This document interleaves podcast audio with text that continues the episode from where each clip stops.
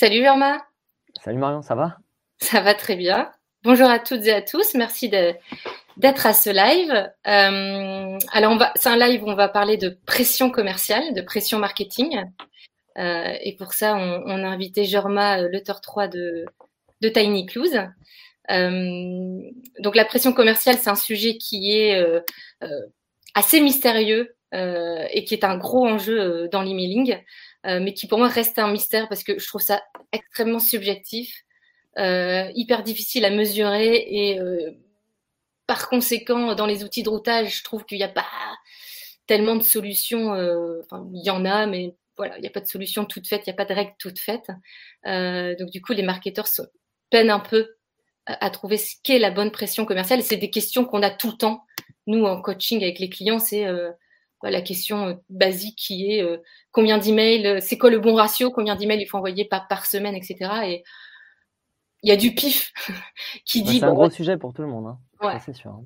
Il y, a, y, a, du pif où on dit bah, c'est bien un email ou deux max par semaine, mais c'est clairement du pif et, et, du ressenti. Donc, le sujet de la pression commerciale, c'est un, un, sujet qui est hyper important, difficilement mesurable et pas tellement bien solutionné. Euh, donc j'ai voulu en parler avec toi. Qui, voilà, vous n'êtes pas un, outil de routage, vous êtes un outil à côté qui propose une solution par rapport à ça, mais pas que, et on, le verra pendant notre discussion. Euh, donc moi j'ai plein de questions, mais surtout pour ceux qui nous regardent, n'hésitez pas à, nous couper la parole et à en poser euh, via le chat. on les verra affichés à l'écran et on s'arrêtera de parler. Ben voilà, ah non, c'est, Jonathan qui est derrière. Euh, on s'arrêtera à parler en tout cas et on verra les, questions affichées comme ça. Euh, donc je vais, euh, je vais, je vais juste commencer par, par introduire.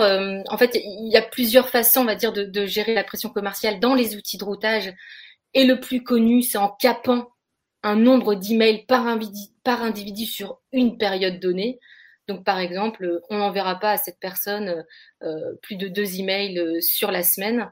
Euh, il y a d'autres petites astuces dans les outils de routage qui est on va attribuer un poids à un email. Donc, pour pouvoir, parce qu'on dit souvent qu'une newsletter, la pression ressentie est moins forte qu'un email commercial. Euh, mais voilà, c'est un peu du. Voilà, on essaye de trouver des solutions via les outils de routage, mais euh, c'est un, peu compliqué. Euh, est-ce que tu peux commencer déjà par, te présenter succinctement, dire par où tu es passé et quelles sont tes, expériences dans ce domaine? Ouais, bien sûr. Bah, déjà, merci pour l'invitation. c'est super d'avoir l'occasion de discuter et encore plus de la pression. C'est vraiment un, sujet pour nos clients, pour les gens avec qui on discute dans le CRM. Tu, tu, le sais aussi. Euh, donc moi, euh, je m'appelle Jean Maloteur 3, je euh, travaille chez Tiny Clues depuis un petit peu moins de 5 ans. Et avant, j'étais CRM manager dans, différentes entreprises, dans différents secteurs. donc dans le retail, je travaillais un peu dans le média. voilà, et, j'ai rejoint Tiny Clues justement parce que je trouvais qu'il y avait des réponses intéressantes pour moi en tant que CRM manager à, certaines questions qui pouvaient se poser je peux, je peux peut-être rapidement dire ce qu'est Tiny Clues. Ouais, vas-y.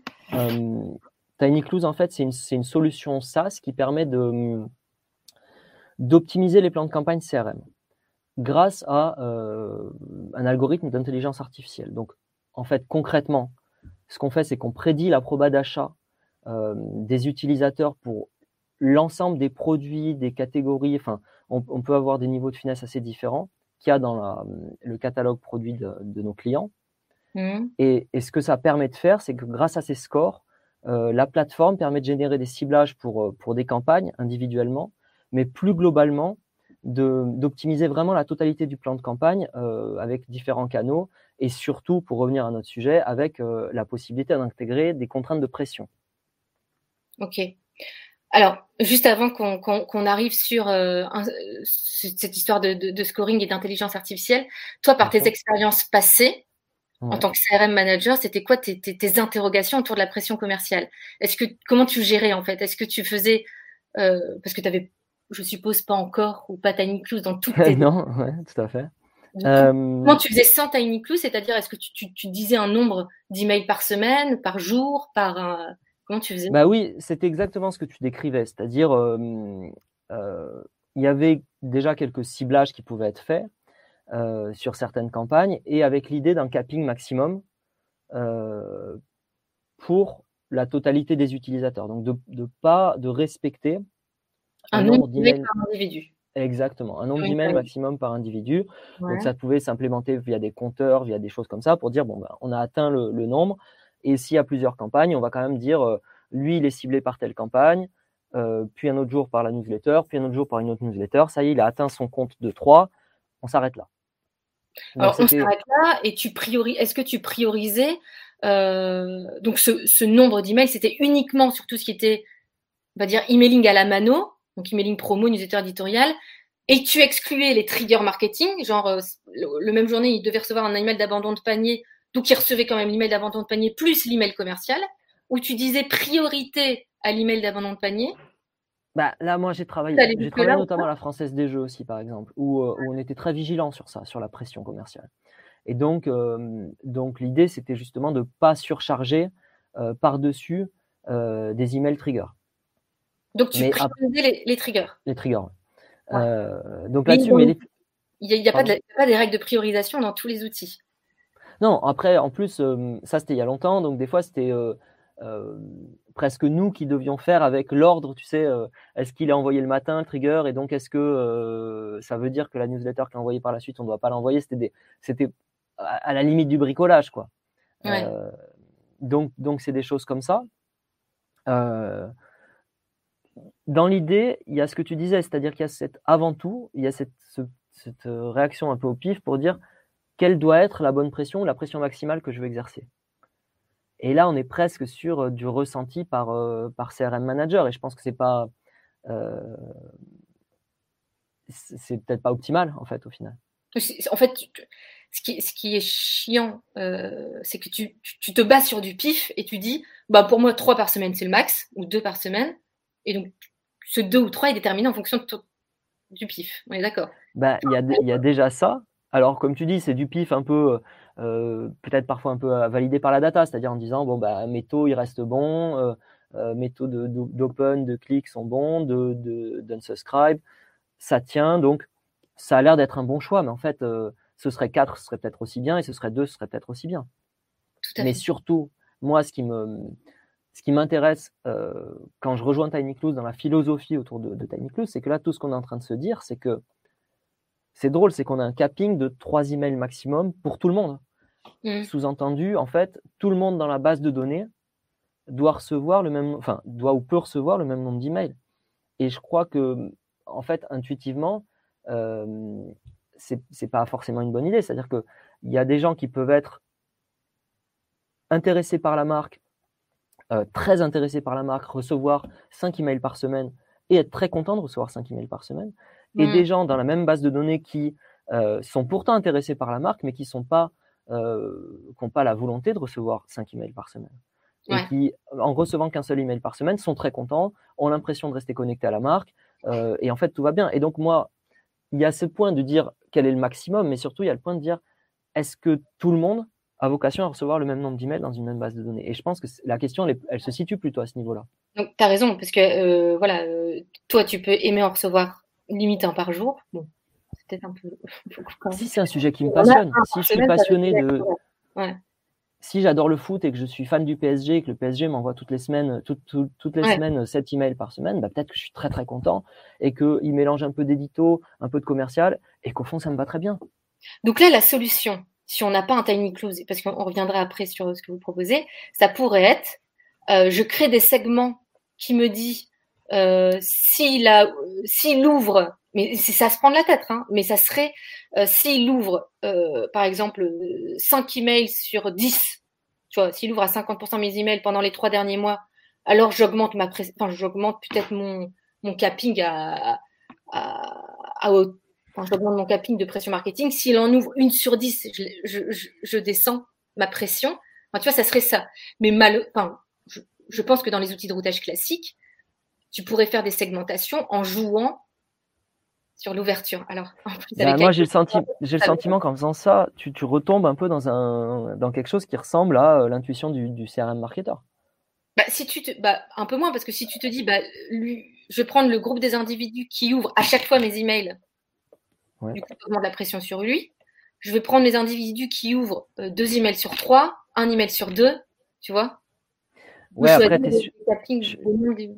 je... suis d'accord, mais là, ça veut dire que tu bases tout sur une seule métrique, qui est une métrique qui est en train de devenir obsolète. On le voit avec, euh, avec iOS 15. Donc, euh, donc, je trouve ça assez compliqué. pour moi, une alternative, ça pourrait être les preference centers, par exemple. Donc, un centre de, préférence, de dire est-ce que parmi les différents sujets, si je, me place dans la position d'un retailer qui vend pas mal de produits différents, est-ce qu'il y a plutôt euh, un domaine qui t'intéresse plus qu'un autre? Est-ce qu'il euh, y a une pression qui te convient le mieux euh, Donc, on voit, ce genre de, on voit ce genre de choses parfois. Alors, c'est pas très facile à gérer opérationnellement, mais ça reste, ça reste des, choses qui, existent. Bah ouais, mais même les préférences centers, les préférences centers, c'est cool parce que pour moi, ça permet vraiment de garder le client et pas qu'il se désabonne à tout, et de le garder au moins sur une typologie de campagne et un centre d'intérêt. Donc ça, c'est hyper intéressant. Pour moi, ça résout pas du tout le truc de la pression commerciale. Euh, bah, un, petit peu, ça, tu vas dans ce sens-là, mais ça le résout pas. Donc ça, ça le mérite d'écouter le client déjà. je reviens à mon idée de s'il a ouvert trois fois sur quatre, c'est clair que l'ouverture, ça devient complètement obsolète et c'est sûrement pas le bon indicateur. S'il est pris seul, ça, ça devrait soit on prend que le clic, soit c'est coupé au clic, etc. Donc, en fait, on en vient à dire une bonne pression commerciale si on passe pas par un outil d'intelligence artificielle.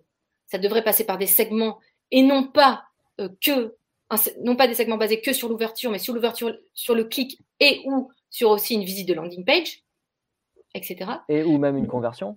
Ou une conversion, tout à fait. Alors ça dépend. Tout secteur d'activité n'a pas une conversion, mais, euh, mais voilà. Mais du coup, ça veut dire qu'à un moment donné, déjà c'est prise de tête. tu vois, les CRM managers, ils n'ont pas que ça. C'est compliqué à faire. Oui, puis c'est une gymnastique intellectuelle et ils n'ont pas que ça à faire dans le quotidien. Souvent, ils sont à l'arrache déjà pour envoyer un email euh, le lendemain à 9h. Donc euh, là, tu leur dis attends, réfléchis Enfin, voilà, il y a un taf, mais qui peut être fait si on, si on, si on, si on se dit que c'est une priorité cette année, qu'on s'y consacre euh, deux mois dessus et on essaie de trouver le bon truc. Mais c'est pas facile. Donc après, on en vient à un système de ouverture clic, landing page, euh, conversion.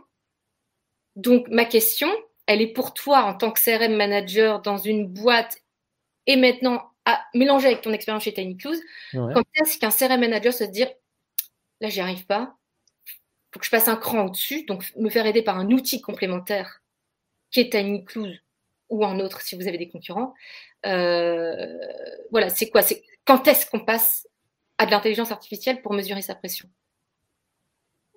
Ben, pour moi, c'est la question, elle se situe un peu dans. Euh, souvent, il y a une tendance à dire bon, ben, je, vais déjà, je dois parler. Il y a une animation commerciale. Souvent, c'est ce qui dicte euh, le, quotidien du, CRM manager, c'est-à-dire il y a telle catégorie manager qui veut parler de tel produit, de telle catégorie, etc. La densité ensuite de ce qu'on lui demande, elle devient de plus en plus importante. Et donc, ça veut dire que lui, il a plusieurs choix. C'est soit il il reste sur ses newsletters full base qu'il a déjà et il met de plus en plus de contenu. Et éventuellement, il met de plus en plus de newsletters full base jusqu'à un moment où, où lui-même se dit bah, en fait, j'envoie beaucoup de newsletters à tout le monde. Euh, avec beaucoup beaucoup de produits qui n'ont pas grand chose à voir les uns avec les autres, juste pour satisfaire euh, différentes catégories managers et, et, la pression business de l'interne. Euh, et là, lui, il, se rend compte que c'est pas forcément comme ça qu'il voudrait faire. Et donc, la question serait de dire, OK, comment je pourrais faire? Ben, Je pourrais faire plusieurs emails ciblés avec un sujet, un autre sujet, un autre sujet, où donc je répondrai aux besoins des catégories managers, mais ça veut dire que j'aurai euh, plus de densité d'emails. Je ne vais pas envoyer chacun de ces emails à tout le monde, ça n'a pas de sens. Donc, il faut que je cible. Donc, ça va faire comment je vais faire pour cibler les bonnes personnes. Et même si je cible les bonnes personnes, si j'ai beaucoup d'emails dans une semaine, à quel moment je n'envoie pas tout à, tout à tout le monde? Mmh. À quel moment je peux contrôler cette pression? Et bien là, euh, vient la question de se dire, OK, ben donc j'ai besoin d'un outil pour m'aider. Soit je peux le faire tout seul, mais là on en revient à ce que tu disais, c'est-à-dire, euh, ça veut dire beaucoup de segments à faire, euh, souvent un peu intuitif, c'est-à-dire, bon, OK, là il faut que je fasse un truc pour de la puériculture. comment je fais? Qu'est-ce que je trouve? Qui, qui, je vais taper? Est-ce que c'est juste les gens qui ont déjà acheté avant? Est-ce que j'ai autre chose à faire? Donc, des questions qui vont se poser déjà sur le ciblage qui ne sont pas évidentes, et ensuite de dire, OK, et comment ensuite, si j'ai 10 emails dans la semaine, 7 emails dans la semaine, 6 emails dans la semaine, comment je choisis les trois 3 emails qu'une personne va recevoir au maximum? Donc toi, tu dis que euh, ça dépend aussi vraiment de, euh, du planning d'envoi, de l'animation commerciale et du planning commercial. C'est vrai que dans certaines boîtes, euh, il y a un département plutôt offre business, commerce qui disent bah tiens, en ce moment c'est moins 15% pour les trois livres, je dis n'importe quoi. Donc vas-y, envoie un email, tu as un, un, autre catégorie manager qui va lui dire tiens, faut que tu envoies ça. Donc lui, on est en retard sur les objets, il faut vite, vite, vite qu'on fasse quelque chose là-dessus. Et au fond, ils ont, ils ont tous un peu raison mais on n'a pas envie d'être sur le, euh, mettons un des petits, une des petites catégories euh, de, tout le catalogue et de dire ok, on va lui donner une part de voix de toute la base. Est-ce que c'est vraiment utile? Est-ce que c'est vraiment customer centric Parce que est-ce que vraiment je vais intéresser beaucoup de gens avec ça ou est-ce que je dois pas plutôt mieux la cibler? Donc, si tu veux, le, pour moi, le, ça veut dire que la première question, elle vient de là, dire ok, je vais, je vais faire plus d'emails ciblés. Mais à un moment donné, tu veux quand même contrôler ta pression pour mmh. être sûr qu'il n'y a pas une personne qui reçoit trop d'emails, trop d'emails par rapport à ta stratégie. Mais c'est ça, en fait, c'est hyper dur de savoir d'un point de vue euh, euh, stat. Imagine, tu as mis en place plein de trucs, plein de segments, ta, stratégie, elle a l'air quand même de bien tenir, tu as passé du temps dessus. In fine, c'est hyper dur de dire, tiens, euh, Marion Duchâtelet, elle en a reçu autant parce que elle en a reçu autant dans les trois derniers mois parce qu'elle a été ciblée sur euh, la cuisine parce qu'on sait qu'elle est fan de cuisine, etc. Enfin, c'est hyper dur de savoir. Est-ce que, en fait, dans tout. c'est le bordel. Dans ma tête, c'est le bordel, mais ça va, ça va structurer. Est-ce que euh, dans, tous ces, dans, dans, toutes mes règles, au final, Marion, elle a jamais été sollicitée parce qu'elle ne euh, fait pas partie des règles. Mais, mais merde, quand même, il faudrait que euh, elle soit en contact avec ma marque au moins une fois par semaine pour que ça reste à l'esprit donc, euh, il faudrait que je trouve un moyen. je voudrais être sûr que aucun des contacts de ma base euh, ne soit pas sollicité. Ah, tu me comprends pas? Ouais, très bien. Ouais, bon, ok. J'ai l'impression de ne pas être compris. Si, si, c'est très clair. Mais en fait, pour moi, il y a. C'est quoi la métrique à un moment donné pour dire j'ai oublié personne, j'ai mis personne de côté euh, et j'ai pas sursollicité non plus 40 000 personnes de toute façon, on parle de la même chose, c'est-à-dire que toi, tu dis, il y a, est-ce qu'il n'y a pas une pression minimale? Donc ça, oui, bah, peut-être que tu pourras estimer dans ta marque qu'il faut, pour, pour rester dans l'esprit du client, euh, au moins un point de contact par semaine, un point de contact tous les 15 jours. Mmh. Voilà, ça dépend de la marque. Et après, dans, dans l'autre euh, sens, il y a la partie du maximum. Est-ce qu'il y a un maximum? Et pour moi, le maximum, c'est presque une question de stratégie de marque. Nous, on, travaille, je, je, reviens plutôt là sur le côté Tiny Close, euh, on travaille avec différents types de secteurs. Et après, ça dépend de ta stratégie de marque. C'est-à-dire, tu peux te dire, oui, il y a des gens qui sont susceptibles de recevoir plus d'emails et qui seront contents parce qu'ils aiment ta marque. Mais pour autant, est-ce que tu souhaites, d'un point de vue image, que ta hmm. marque soit la marque qui envoie 10 emails dans la semaine? Hmm. Si tu es une marque de luxe, probablement que ta réponse sera non, c'est hors de question. Euh, le luxe, c'est un peu autour de la rareté, c'est euh, quelque chose, je ne peux pas exposer ma marque autant et pas comme ça. Donc, mon maximum, il va se situer en dessous de cette limite-là citer un, un hard discounter euh, qui fait des offres sans arrêt, etc. Est-ce que là, tu ne te diras pas, OK, ben moi j'ai de la place et mes clients attendent presque ça entre guillemets euh, et ils, donc, attendent des promos, euh. ils attendent des promos, ils attendent d'être sollicités, des ventes privées, des machins. Et donc là, tu sais que ton curseur, probablement que tu peux le mettre plus loin. Mais donc, il y a déjà ce point-là à voir. Et ensuite, sur est-ce que la limite, elle est quelle est la limite Tu vois, tu, peux me dire ça, tu peux me dire, ok, mais donc pour moi la base c'est d'avoir sa stratégie de marque. Il faut que se dire, ok, quel est ce que moi je souhaite faire pour que le, marketeur il ait la main. Et après sur les stats, qu'est-ce que nous on voit? On voit que quand c'est bien ciblé, et, euh, et là je me réfère à Tiny Clues, mais c'est probablement pas qu'avec Tiny Clues, c'est-à-dire quand tu fais des bons ciblages, tu vas chercher les bonnes personnes qui sont intéressées. On voit que, et nous on fait des répartitions comme ça, on, fait des tests pour suivre un peu ce qui se passe. Euh, de dire, OK, je vois la répartition de pression des personnes que je sollicite. Donc, il y a des personnes qui vont être sollicitées dans le mois euh, trois fois et dans le mois, il y en a qui vont être sollicitées euh, 15 fois. Et quand je vais regarder les statistiques de chacune de ces personnes, qu'est-ce que je constate? Que comme elles ont été bien ciblées, même celles qui ont reçu 15 emails, en fait, sont celles qui ouvrent le plus, continuent à cliquer le plus, achètent le plus. Donc ça veut dire qu'en fait, c'est des gens qui... Ça a été bien fait ils peuvent recevoir ce type de pression. Et, et donc, ça veut dire que. Ce que tu dis, c'est que. Enfin, je, repense à ce que tu dis, mais dans un. Donc, je suis d'accord avec toi. Donc, via Tiny ou via un jeu de segments, on peut dire bah, cette personne a été ciblée 15 fois en une semaine et en fait ça va bien, les taux sont bons, ouverture, CLI, l'insatisfaction, on reparlera de ce taux, euh, va bien. Tout tient, tout est bon et même c'est meilleur pour les taux, pour les personnes les plus sollicitées. Mais souvent dans les outils, tu as un max par individu, mais tu n'as pas un minimum. Enfin, euh, dites-moi dis-moi si je me trompe, toi, par euh, tes expériences passées, les outils de routage que tu as utilisés ou ceux qui ont des bah, expériences dans les auditoires, mais dans l'éditeur, mais tu n'as pas un minimum en disant il faut qu'à minimum toute ma cible soit ciblée au moins une fois, parce que une fois en une semaine, parce que il faut que je reste dans l'esprit de mes contacts. Tu n'as pas un minimum. Bah, souvent, ça revient à la newsletter éditoriale, tu sais.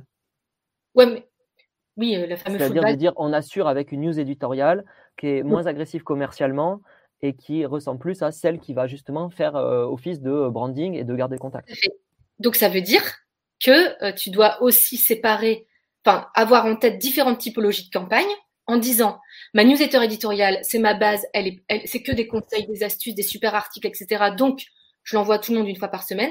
Et tout ce qui est emailing commerciaux, donc haute typologie de campagne emailing commerciale, là, je mets en place un système euh, de segments pour mesurer ma pression marketing où je passe par Tiny c'est ça, en fait. Pour être sûr que tu n'oublies personne dans ta base. Ça pourrait être ça. Il n'y a pas de bonne ouais, ça pourrait être ça. Ça pourrait être ça. Ça pourrait être. Euh, ou alors, nous, on a des. Enfin, là encore, je me réfère à Tiny, mais ça peut être fait euh, avec, avec du bricolage dans les outils de routage. Tu peux le faire sans problème aussi. C'est de dire tous ceux qui ont pas reçu une news cette semaine, bah, j'assure avec une sorte de news de sécurité, euh, qui soit éditoriale ou qui peut, qui peut être commerciale aussi.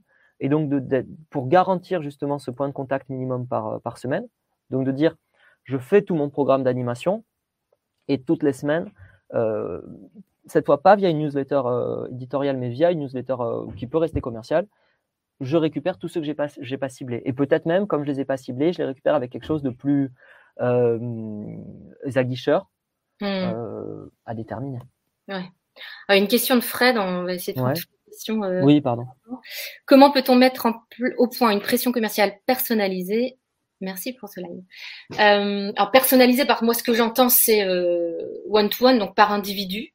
Je ne sais pas si Fred. Euh, alors je, lis comme ça aussi. Hein. Donc j'aurais tendance à dire que si je prends ma, partie hors tiny et après je prendrai la tiny.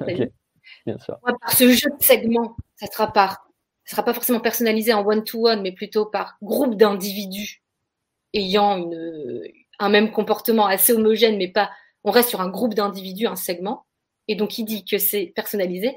Donc moi, ce que je dirais, c'est que bah, pour que ce soit du one-to-one, il faut plutôt avoir un outil à la Tiny. Je suppose que c'est toi ton, ton regard. Bah, Là-dessus, oui, je suis. Euh, alors, euh, c'est l'endroit pour lequel je travaille. Donc, je, suis d'accord avec toi. En fait, c'est vrai que c'est vraiment ce qu'on fait. C'est vraiment l'objectif de ce qu'on fait. De justement être capable de dire euh, sans avoir des segments figés en fait, puisqu'en plus ça évolue, puisque ton, euh, comme c'est de l'intelligence artificielle, ben, tu peux être euh, très sollicité euh, à une certaine période, et puis finalement l'intelligence va voir que il faut baisser un peu le pied, que donc ça, tu vas être un peu moins sollicité, et donc c'est comme ça qu'on peut faire. Euh, c'est comme ça que ça marche dans Tiny c'est-à-dire de dire voilà, j'ai euh, X campagnes cette semaine, mettons j'ai 7 campagnes cette semaine, mais je veux que maximum les gens reçoivent 4, campagnes. Et là, on va trouver les personnes qui doivent recevoir 4 campagnes, mais ça ne veut même pas dire que tout le monde va recevoir 4 campagnes. Ça veut dire que ceux qui ont la bonne appétence euh, pour, les, campagnes qui sont là et qui ont la capacité à être autant sollicités vont recevoir 4 campagnes, mais il y en a, en fait, la majorité de la base recevra moins que ça. Alors, si je résume, euh, je dirais que euh, si on veut faire de la segmentation, enfin, si on veut gérer la pression commerciale hors outil, hors, hors outil supplémentaire et euh, sans aller dans, de l'intelligence artificielle, etc., on peut le faire via des jeux de segments. Mais néanmoins, c'est une grosse gymnastique, il faut bien poser le truc et ça sera jamais à l'individu. on peut s'assurer le coup en disant je veux que tout le monde soit sollicité, en disant bah, je, je vais faire ces jeux de segments sur mes emails commerciaux mais peut-être pas tellement sur ma newsletter éditoriale. À voir, ça c'est des choix. Ouais, ça c'est des choix, euh, absolument. Mais si on veut passer un cap et d'aller plutôt à l'individu, ou si on veut pas, on n'a pas le temps, on n'a pas le staff pour faire ce jeu de segments et se poser euh, euh, beaucoup dessus, on pourrait aller du côté Tiny. et là, ce que tu me dis, Ma, question, c'est, euh, on disait tout à l'heure que euh, dans les, si on prend euh, outils de routage classique, c'est ouverture, quoique l'ouverture ça marche pas, il faudrait clic plus landing page, plus visite de landing page ou plus conversion. Vous chez TinyClue, c'est en fait un scoring qui prend en compte quel type de critères Ouverture, clic, visite, conversion. Vous faites plus l'ouverture, vous faites alors, c'est quoi votre Non, on fait vraiment. Alors oui, l'ouverture, on, on, en sort progressivement, à vrai dire. On le sort de nos de nos critères. Euh, petit à petit, euh, en fait, à mesure que le, taux de pénétration d'iOS 15 est de, plus en plus important. Euh, et on veut, au final, on, va finir par s'en débarrasser totalement, je pense, à terme. D'autant que je ne sais pas si tu as vu, mais Google vient de faire une annonce pour dire que Android allait faire la même chose que ce qu'a fait Apple à l'horizon 2023. donc ça, c'est un premier point. Euh, et nous, donc, on prend toutes les données en fait qui sont à disposition sur le, sur le client. Donc, les transactions euh, dans le passé euh, jusqu'à le, plus d'historique possible finalement, qui il est, comment il réagit aux, communications. si on a les, ces weblogs, sa navigation, ben, on prend aussi. Et c'est en fonction de tout ça qu'on va faire le score d'appétence à un produit donné dans son catalogue. Et c'est en fonction de ça qu'il va être ou pas dans une newsletter, qui va être ou pas dans un ciblage euh, sur une newsletter. Et ensuite, ça c'est vrai pour un ciblage. Et ensuite, quand on a plusieurs qui cohabitent, là, ce qui est intéressant, c'est que on va être capable de dire euh, comment je choisis les cinq emails qu'il doit recevoir parmi les 10 campagnes qui mmh. sont disponibles. Mmh. Et là encore, on ne sera pas sur juste de dire, OK, ben, j'ai un cran et quand tu atteins 5, c'est fini.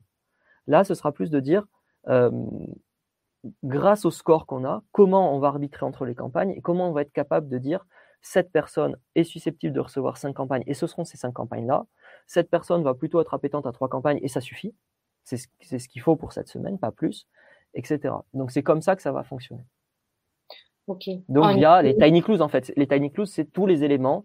Et des fois, c'est des éléments qui sont très clairs, tu vois sur euh, la navigation euh, très récente. Et des fois, c'est des éléments qui sont beaucoup plus latents. Euh, tu as cliqué sur un mail et tu habites à tel endroit et tu as fait ça. Et ben, en fait, on ne sait pas pourquoi, mais on détecte des signaux qui veulent dire que tu as une appétence à tel produit, tu as une proba d'achat importante. Sans qu'il y ait de réelles explications rationnelles. Exactement, pas de, pas de critères explicites comme j'ai un panier et j'ai abandonné mon panier. D'ailleurs, c'est pour ça que nous, on n'a pas vocation à remplacer des triggers, par exemple. Tu vois. Alors justement, on a une question de, bah, Jennifer Lopez, putain, qui est au live. Ah, ça fait plaisir. Et on commence à avoir vachement de notoriété.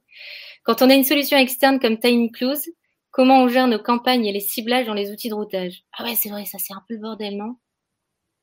Bah, Pas vraiment en fait. Euh, c'est comment ça Nous, ce que Tiny Close fait, c'est qu'il génère des, listes de clients à contacter par campagne. Ouais. Et, euh, et suite à ça, euh, c'est envoyé directement, c'est exporté directement vers soit vers un SFTP, euh, soit vers un outil de routage directement, ou ça fait des listes externes qui sont dispo pour dire bon bah ça c'est ma liste pour les mails. Euh, dans un outil de routage directement. Exactement. Vous êtes connecté à qui? À Adobe, Salesforce, enfin les, gros du marché. Euh, et après ceux pour lesquels on n'a pas des. Enfin, aux plus petits. Est-ce que déjà il y a des petits? Non, mais vous ne connectez pas au, On travaille avec beaucoup, honnêtement, beaucoup, beaucoup de, de, de, de, SP très différents et de tailles très différentes. et et quand il n'y a pas un connecteur qui existe à proprement parler, ce qui se passe, c'est qu'on dépose dans un SFTP et souvent, ces outils-là ont nativement la capacité d'aller récupérer toutes les X minutes dans un SFTP, d'aller piocher et de ramener des audiences. Parce que moi, ce que, je constate dans les, chez les clients qui utilisent TinyClue, ils ont en général une campagne, segment, euh, cette campagne est envoyée sur Segment Tiny, et en parallèle, ils ont la même campagne sur le reste de la cible, un truc comme ça. C'est euh, peut-être au début. ça, c'est pas vrai. je sais pas quel client t'a parlé, mais c'est pas forcément une bonne pratique pour nous. Hein. Euh, est-ce que c'est pas au début pour voir qui, quel segment performe le mieux et est-ce qu'au final ils vont garder Tiny Clues ou pas? Ah ok. Alors non, ça c'est il y a deux il y a deux sujets là-dessus. Pour, pour moi, une fois qu'il y, a, Tiny que, que, les clients travaillent avec Tiny hors trigger, ce qui est intéressant, c'est d'avoir tous ces emails dans Tiny Clues pour justement pouvoir avoir cette vision globale de la pression et pouvoir la gérer même en incluant les full bases où on a le moyen de dire euh, celui-là reste full base et on le touche pas. Euh, ce qui peut être le cas de la newsletter éditoriale dont, on parlait. Ensuite, sur le comparé de segments, euh, bien sûr, étant donné que on, c'est un outil d'intelligence artificielle, c'est logique que nos clients parfois souhaitent euh, mesurer ce qu'on fait mieux que quand ils font leur segment euh, avec des outils pour faire des requêtes. Donc de dire, bah, moi, pour typiquement pour tel produit, j'irai chercher les femmes de moins de tel âge qui ont acheté ça et qui ont fait ça. Et de dire, est-ce que Tiny Close est capable de proposer un segment différent ou est-ce qu'en fait on parle toujours aux mêmes personnes? Et donc là, parfois, il y a des sessions d'AB test où on voit si à quoi ressemble le segment des communs, donc les gens que et l'algorithme de Tiny Clues et euh, le, marketeur va trouver via, son, via, ses, via sa requête. Donc il y a ces communs et après il y a les exclusifs. Et donc de voir est-ce que euh, on est capable de trouver des gens que que eux ne trouveraient pas avec leur segment. Est-ce que ce, segment est beaucoup plus ton segment et ils envoient au reste de la cible. Quoi. Exactement. Est-ce qu'il est beaucoup plus performant que le reste? Et ça, c'est juste pendant des phases d'AB test, mais ça n'a pas vocation à le rester euh, une fois que, l'usage il est installé. Alors justement, ma question, et, ça rejoint celle de Fabien qui est là, euh, est-ce que ça vous a arrivé Est-ce qu'il y a vraiment une nette différence pendant cette période de test?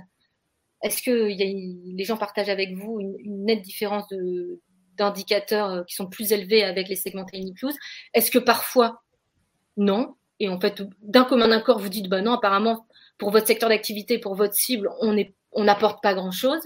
Est-ce que vous êtes spécialisé dans le secteur d'activité et il y en a il y en a qui viennent vous voir, vous dites, bah non, franchement, euh, chez vous, on sait qu'on va pas y arriver. Enfin, c'est quoi votre euh, alors bah là, je, écoute, je vais être très, très, transparent avec toi. Moi, ça fait quand même un bout de temps que je suis Tiny Clues et j'ai vu beaucoup d'AB tests. Et, et, globalement, les résultats sont vraiment étonnants et très très bons. Pour tout secteur tout type de boîte. Attends, j'y arrive. Et donc ça, vraiment, c'est euh, l'immense, vraiment immense majorité des AB qu'on a vus, euh, et, nos clients pourront en témoigner. C'est vraiment euh, l'effet assez incroyable. Donc oui, on voit des grosses améliorations.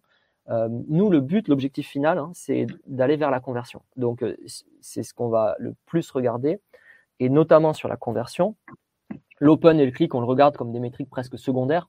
Euh, mais qu'on surveille toujours. L'unsub est toujours surveillé, évidemment, pour être certain que le coût euh, de, des meilleures performances n'est pas juste impacté par, euh, par un excès de contact ou quoi que ce soit. Et, et la conversion. Et là-dessus, les métriques sont, les, AB tests sont très très parlants. Après, est-ce que j'ai déjà vu des AB qui n'étaient pas gagnants ou qui étaient perdants? Oui, et tu vois, typiquement, j'ai un exemple, j'en ai pas beaucoup, hein, franchement, mais j'en ai un très clair. C'était un client en Allemagne, non, en Autriche, je te dis une bêtise, en Autriche. Et eux, ils avaient un produit qui était sensiblement, c'est comme du thé, on va dire. Donc, on est presque dans une zone où c'est monoproduit. Et ils n'avaient pas une très grosse base de données. Et par contre, ils étaient assez bons. Donc, ils avaient une assez bonne équipe BI. Et ils avaient un produit où il y avait. En fait, il n'y a pas grand-chose à. Euh, il n'y a pas beaucoup de différence à faire. Et là, l'AB, on l'a pas perdu, on fait égalité. Mais ils nous prennent pas, c'est logique, parce qu'ils font, ils font pareil chez eux. Enfin, ils arrivent à, à faire un AB, à faire, à faire euh, la même chose que nous, globalement, en termes de, résultats finaux. Et là, pour, pour moi, la conclusion, elle est assez claire. C'est que c'est en ayant quasiment quelque chose qui est monoproduit. Ouais, donc il faut du multiproduit, mais il ne il faudrait pas aussi du, de l'achat récurrent, c'est-à-dire le retail, le commerce. Si tu alors, si tu prêt, c'est que tu as un abonnement tous les 18 mois. Si tu veux, le truc, c'est que nous, on a, ah. par la définition d'un algo euh, d'intelligence artificielle, de deep learning, il a besoin d'apprendre. Et pour apprendre, il a besoin de volume. De, il a besoin de volume d'informations pour apprendre. De de données. Et de, récurrence d'achat. Donc nous, oui, nous, on a besoin, euh, bah, je peux te donner un ordre de grandeur, on a besoin de quelques milliers de transactions par an. Milliers de transactions par an, mais pour combien d'individus? Euh, et pour les individus, en fait, on pourrait le faire sur des petites bases, mais là, là le problème, c'est que euh, on va dire qu'en dessous de 100 000 personnes, c'est compliqué. C'est pas compliqué pour nous de faire une cible, on va la faire. Elle, elle marchera très bien. Mais c'est compliqué de faire des grosses différences par rapport à ce que une très bonne segmentation RFM pourrait faire. Par exemple, un très bon ciblage euh, de BI. Donc en fait, pourquoi on se concentre sur le, ça va des anglicismes, mais sur le travel et l'hospitalité, euh, la fashion et le retail C'est parce que c'est justement des, et là on, revient un peu à, ton niveau de récurrence, c'est des gens qui ont des catalogues qui sont assez larges, des bases de données qui sont souvent assez importantes, et qui ont des, des, produits relativement variés. Et donc, c'est ce qui permet aussi de, de, de, varier les, d'être vraiment fin sur, sur les ciblages, de faire des grosses différences et, et vraiment d'être, euh, euh d'être très différenciant de ce point de vue-là. Ok. On va prendre la question de Julie. La oui, pardon. Cinq minutes. Euh, donc, bah, c'est pour toi. L'intégration via API, parce qu'à un moment donné, on parlait, tu disais, de, des segments sur des SFTP ou de la connexion directe. Je pense qu'elle. Euh, alors non, c'est pas via API, c'est via des transferts de, fichiers CSV via un SFTP. Aller-retour. C'est-à-dire et pour nous pour recevoir les flux de données et, euh, et envoyer vers les outils de routage. Pour une simple et bonne raison, c'est la notamment pour nous, ce qu'on reçoit, c'est pour la, quantité de data qu'on reçoit des clients. Puisqu'on reçoit la totalité des transactions, euh, si on se positionne sur des, gros acteurs du retail, ne serait-ce qu'en une journée, ça représente énormément de transactions. D'accord. Donc en API, ce serait en fait ce serait surcharger une API pour, pour quelque chose qui est plus efficace probablement via un SFTP. Ok. Et donc moi je reviens à ma question sur les secteurs. oui, bien sûr tu disais que voilà, euh, euh, vous vous privilégiez la conversion, etc. Si j'ai un secteur d'activité où j'ai pas de conversion et euh, mon défi c'est plutôt le clic, les cliqueurs, je veux le plus de cliqueurs possible. Ton modèle il marche pas. Alors, on peut, on peut, là encore, en fait, c'est un algorithme d'apprentissage. Donc, on, lui, on peut lui, lui apprendre. Attends, je vais jusqu'au bout de mon truc. donc, c'est soit le clic, c'est pas la conversion, j'ai rien à vendre, quoi. Ou mhm. c'est soit le clic, ou soit euh, par exemple, le nombre de remplissages de formulaires que après je vais envoyer un call center. Enfin, tu vois, Ouais, ça, c'est, ça, par exemple, c'est quelque chose qu'on fait. C'est, c'est une manière de, d'appeler la conversion, en fait, au final, d'avoir des quotes comme ça. D'avoir des... enfin, ouais. Euh, donc ça, c'est tout à fait possible. Il suffit de dire à l'algorithme, enfin il suffit, c'est pas moi qui le fais, hein. mais, euh, mais, mais l'idée c'est, d'apprendre à l'algorithme de lui dire, voilà, bah, au lieu d'apprendre à reproduire des conversions, tu dois apprendre à euh, ton objectif, c'est euh, d'avoir un formulaire rempli. Et ça, tu considères ça comme un, comme euh, un objectif rempli. Hmm. Et donc, du coup. une autre forme de conversion, c'est exactement ça. Et donc, du coup, si, donc, si OK, donc là, on est OK sur le nombre de formulaires remplis. Et si, on, est, si on est côté que clic, moi, j'ai juste besoin de générer. À vrai dire, on peut le faire aussi. c'est des choses qu'on a déjà fait, qu'on fait. Euh, le, la question qu'il faut se poser après, et euh, c'est souvent de se dire euh, quel est le retour sur investissement, quel est le prix de ton clic, comment tu monétises ton clic, et donc est-ce que ça va être intéressant pour toi financièrement, est-ce que tu vas t'y retrouver en prenant ta close tu vois, c'est, pour moi, la question, elle se situe à ce niveau-là. Donc oui, est-ce qu'on sera capable de faire un modèle de clic performant? La réponse est oui. Après, est-ce que euh, si ton clic vaut 0,000001 euh, centime, ben, est-ce que ça va justifier le coût d'une solution comme TinyClose Pour ça, il faudra que tu aies une base de données qui soit très conséquente et beaucoup, beaucoup, beaucoup de clics. Alors, j'ai encore deux, trois questions qui me tiennent à cœur avant qu'on arrête là. Ben, avec plaisir. Euh, donc, en fait, vous, si on vous prend, c'est un outil avec un scoring tu nous dis quelques quelques critères là, mais en gros, nous, si on achète à Incluse, on vous fait confiance et c'est un peu une boîte noire, enfin pas une boîte noire, mais on connaît pas le calcul exact, etc. Mm Dire, moi, je suis marketeur, je suis pas euh, data scientist et j'ai pas envie de le savoir. Bref, que à un moment donné, l'intelligence, elle est chez vous Est-ce que c'est pas dangereux si demain vous vous plantez, vous faites faillite? Je truc, je, je dis pas que j'ai envie que ça vous arrive, mais si ça arrive, euh, demain, je me retrouve à poil, euh, sans pression commerciale. Je ne sais pas comment vous faisiez. Euh. Est-ce que c'est pas dangereux d'externaliser tout son patrimoine data, quoi, quelque part? Alors, je, c'est, ouais, une question intéressante. Déjà, je pense que, premièrement, on est dans une, euh, un monde qui est de plus en plus SaaS, enfin, hmm. avec ou sans tiny close, où donc les entreprises ont tendance à externaliser une partie de leur, de leur fonction logicielle euh, dans l'absolu, si tu veux. Donc je pense que ça, c'est le sens de l'histoire. C'est une première partie. Ensuite, est-ce que c'est dangereux d'un point de vue data? Nous, il y a un choix qui a été fait initialement et qui est intéressant, c'est de dire euh, c'est complètement étanche entre les clients. On ne fait pas d'apprentissage multi-client, ce serait totalement possible à vrai dire. Mais ça, on ne le fait pas. Donc, c'est des clients qui sont complètement silotés. L'apprentissage se fait à part. On se base que sur des données first party. Elles, elles peuvent nous être envoyées complètement cryptées. c'est pas un problème parce que lui qui lise des noms, enfin ou des, en l'occurrence on n'a pas le nom de famille, mais euh, qui lise euh, le nom d'une ville ou le nom d'une ville codée, c'est après pareil. Euh, donc, donc nous on est complètement first party avec des données qui sont codées et qui sont complètement étanches par rapport au reste des par rapport au reste des autres entreprises qu'on peut avoir. D'une part. Ensuite, sur le fait d'avoir externalisé une partie de, l'opérationnel, ben, si, ça c'est un choix qui est à faire, tu vois, mais c'est parce que, mais on revient au, point du, build or buy en fait, c'est-à-dire de dire si tu le fais pas comme ça et que tu veux le construire chez toi, si tu veux construire quelque chose d'équivalent chez toi, ça, ça, implique plusieurs trucs. Ça implique déjà que tu aies des compétences en, probablement en data ou, plus probablement en intelligence artificielle. Donc, c'est déjà des ressources qui sont pas, euh, enfin, qu'il faut, qu'il faut avoir. Ensuite, il va falloir manipuler beaucoup de données. Il va falloir trouver des flux de données qui sont de formats hyper différents, arriver à, à tout mélanger, parce que pour que l'algo puisse apprendre, ben, il faut qu'il puisse apprendre sur quelque chose d'assez propre finalement. Donc il y a ces deux contraintes-là. Après, il faut manipuler beaucoup de données. Nous, les scores, ils sont refresh euh, tout le temps. Donc il faut être capable d'avoir euh, cette fréquence-là. Donc admettons que le client, enfin que, l'entreprise arrive à le faire en interne. Il va prendre des ressources data, ça va être fait dans les délais, euh, ça va être robuste, ça va être performant. Donc déjà, ça veut dire que c'est un projet excessivement réussi. C'est un très bon projet interne. Ensuite, ce qui se passe, le problème du, build dans un truc comme ça, donc le problème de construire chez soi, c'est que la partie euh, en fait qu'on voit pas, c'est la partie de maintenance de tout ça.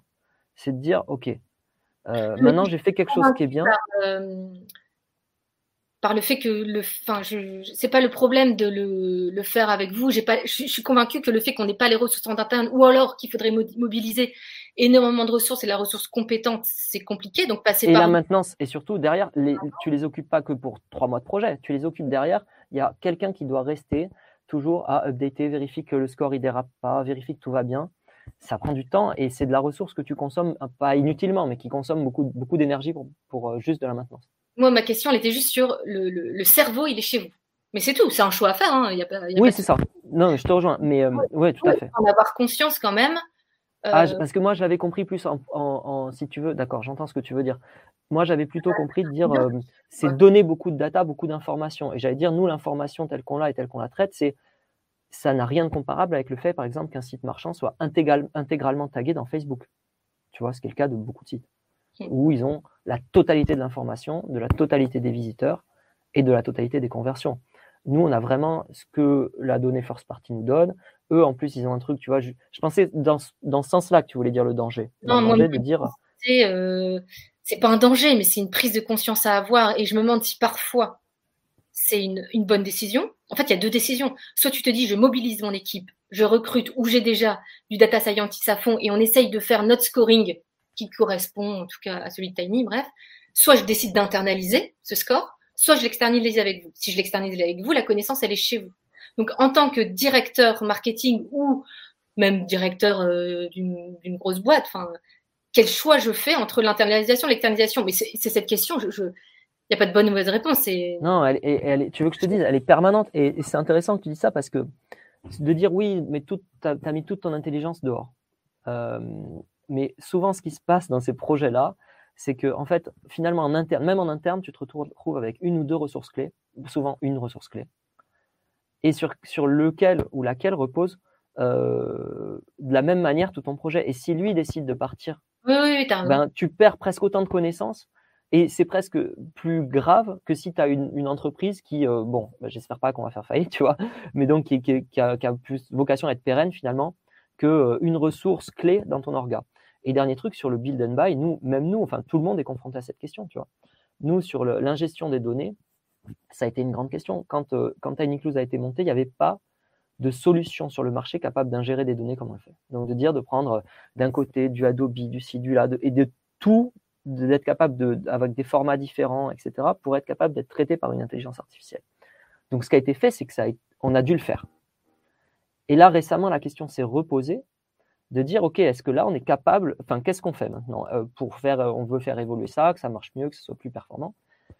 Et, et, nous-mêmes, on s'est dit, mais en fait, les solutions sur le marché, elles ont évolué. Si nous, on devait le refaire, est-ce qu'on serait capable de le faire mieux que ce que fait le marché?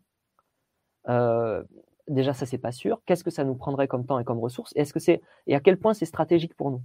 Et finalement, on en est à, et là très récemment, on a, fait on a changé, on travaille avec GCP euh, euh, sur ce sujet-là. Et donc, on a changé une stack qui était du pure build chez nous vers quelque chose d'acheté, ben parce qu'on s'est dit, euh, en fait, on ne serait pas capable de le faire et de le maintenir à ce niveau-là nous-mêmes. Ou alors, si on devait le faire, ce serait un projet à part entière et ça consommerait des tonnes de ressources. Non, pour moi, c'est des décisions de d'entrepreneurs, enfin de, c'est des décisions d'entreprise, totalement. C'est comme je fais ma CDP euh, chez moi, enfin ma CDP ou mon data warehouse, enfin bref, chez moi où j'externalise tout. Euh. Totalement d'accord. Euh, Michael qui demande si c'est vraiment pas mutualisé. Alors c'est vraiment pas mutualisé et on a et je, je... les, données de contextualisation. non, pas du tout. Il y a, il y a pas de, on n'enrichit pas. Et donc on n'enrichit pas les données avec de l'externe. On ne prend même pas d'open data pour enrichir. On fait vraiment avec le dataset qui nous est envoyé par le client. Et, et, parce que ça, ça permettrait d'ailleurs d'apprendre euh, pour des gens qui font moins de transactions. On parlait de la limite de transactions. En réalité, en mutualisant des, de, de, l'apprentissage, ça veut dire qu'on pourrait faire rentrer des gens qui font moins de transactions parce qu'on a mutualisé avec les autres. Mais ça, on ne le fait pas. Et c'est d'ailleurs pour ça que ça nous limite le nombre, ça nous limite un peu sur certains clients qui n'ont pas assez de transactions parce que justement, on s'interdit de faire ça. Ouais. Et euh, alors une dernière question, et après on va arrêter là, mais je pense qu'on aurait pu en parler encore pendant une heure. Euh, il faut prévoir quoi comme budget? C'est chiant hein, comme question. Euh, alors, un setup de licence, j'imagine? Oui, en fait, je ne vais, je vais pas répondre très clairement sur le budget, si ce n'est que je vais dire que ça dépend de la, du, ça dépend pas du nombre de campagnes, mais de la volumétrie de la base de données. Ok. Et c'est vraiment ce qui fait foi et du nombre de canaux éventuellement. Euh, donc, parce qu'on peut gérer ça de manière multicanale. C'est aussi un sujet qu'on n'a pas du tout évoqué, mais je pense que c'est, à, part de Tiny Clue, je pense que c'est un, sur le sujet. Donc, je vais répondre à ta question. C'est en fonction du nombre de canaux de base de données. Par contre, et c'est euh, sur un abonnement mensuel. Euh, et il y a un setup? Et il y a un setup, Mais ça peut aller à des vitesses que tu, ne croirais pas si je te disais le... non, non, ça peut aller très très vite maintenant euh, sur, euh, sur un client qui a la donnée accessible. On peut être prêt en, une quinzaine de jours. Oui, voilà. En fait, s'ils arrivent facilement à tout transférer, etc. C'est ça. Les, temps qu'on perd sur les projets, généralement, c'est euh, côté client qui a du mal à nous ramener une ou deux data parce que il faut que la TI prenne le ticket dans six mois, etc. C'est plutôt là que ça se joue que de notre côté, à vrai dire. Ok. Et euh, non, mais juste ce que je disais, c'est que sur la pression, une question qu'on ne s'est pas posée, mais qui est hyper intéressante, c'est la pression multicanal. C'est que maintenant, la question que nous, on a posée sur l'email, en fait, c'est une question qui n'est pas une question d'email, c'est une question qui est, euh, euh, qui est sur le nombre de sollicitations que va recevoir un client sur la semaine. C'est des push, c'est des SMS, c'est déjà rien que sur les canaux adressés, tu vois, rien que sur les canaux sur lesquels on a l'email et on sait qu'on va adresser la personne. La question, elle se pose plus pour moi que sur Enfin, je, suis d'accord avec toi. Euh, théoriquement parlant, c'est une pression commerciale multicanale. Mais en vrai, le ras-le-bol, il est sur l'email. En général, les gens, enfin, les, les, je connais pas une marque qui, enfin, peut-être que je suis pas assez inscrite, mais une marque qui envoie un SMS par jour ou deux SMS par jour. Par contre, ah, les SMS, c'est pas les plus exposés, c'est plutôt le push, par exemple, qui va être exposé à ça. Oui, le SMS, euh, c'est cher et que voilà, l'emailing, c'est cher. Voilà, c'est ça. Ça bourrine. Et en fait, le problème, je trouve, de la pression commerciale, elle est beaucoup plus sur l'email que sur le multicanal en vrai, parce que tu vas pas recevoir 40 euh, courriers par jour, tu vas pas recevoir 40 SMS par jour. Par contre, oui, alors les push, ouais. Ben ouais, les push, mais c'est beaucoup en fait. Et puis là, on voit des entreprises qui passent push first, euh, donc ou qui, ou qui, basent leur, vraiment leur com en priorité sur le push. Euh, ne serait-ce que Netflix, regarde Netflix. Mm. Qu'est-ce que tu reçois en priorité? Tu reçois des push. Et, au fond, je, valide euh, probablement la stratégie. Enfin, c'est pas moi de valider la stratégie de Netflix, mais, euh, mais je trouve ça intéressant. Mais ça veut malgré tout dire qu'il y a une pression sur le push. Et il y a des choix qui ont été faits de leur part sur la pression du push. Bon, merci. C'était vraiment cool de parler avec toi. Ben, merci beaucoup à toi. J'espère qu'on voilà, que ça a été intéressant pour les autres. En tout cas, ça l'a, ben ouais, moi aussi. Moi aussi, j'espère que. Euh, donc pour résumer, moi je dirais que si euh, on peut gérer la pression commerciale via les outils de routage, mais en faisant vraiment un jeu de segmentation euh, assez précis, et on voit que l'ouverture n'est plus une data hyper fiable, donc il faudrait coupler ça à du, du clic de la landing page ou de la et de la conversion. c'est pas facile, ça prend du temps, c'est une grosse gymnastique alors que les, les équipes sont déjà sous-staffées. On sera de la segmentation, de la, de la pression commerciale par segment, mais pas forcément à l'individu.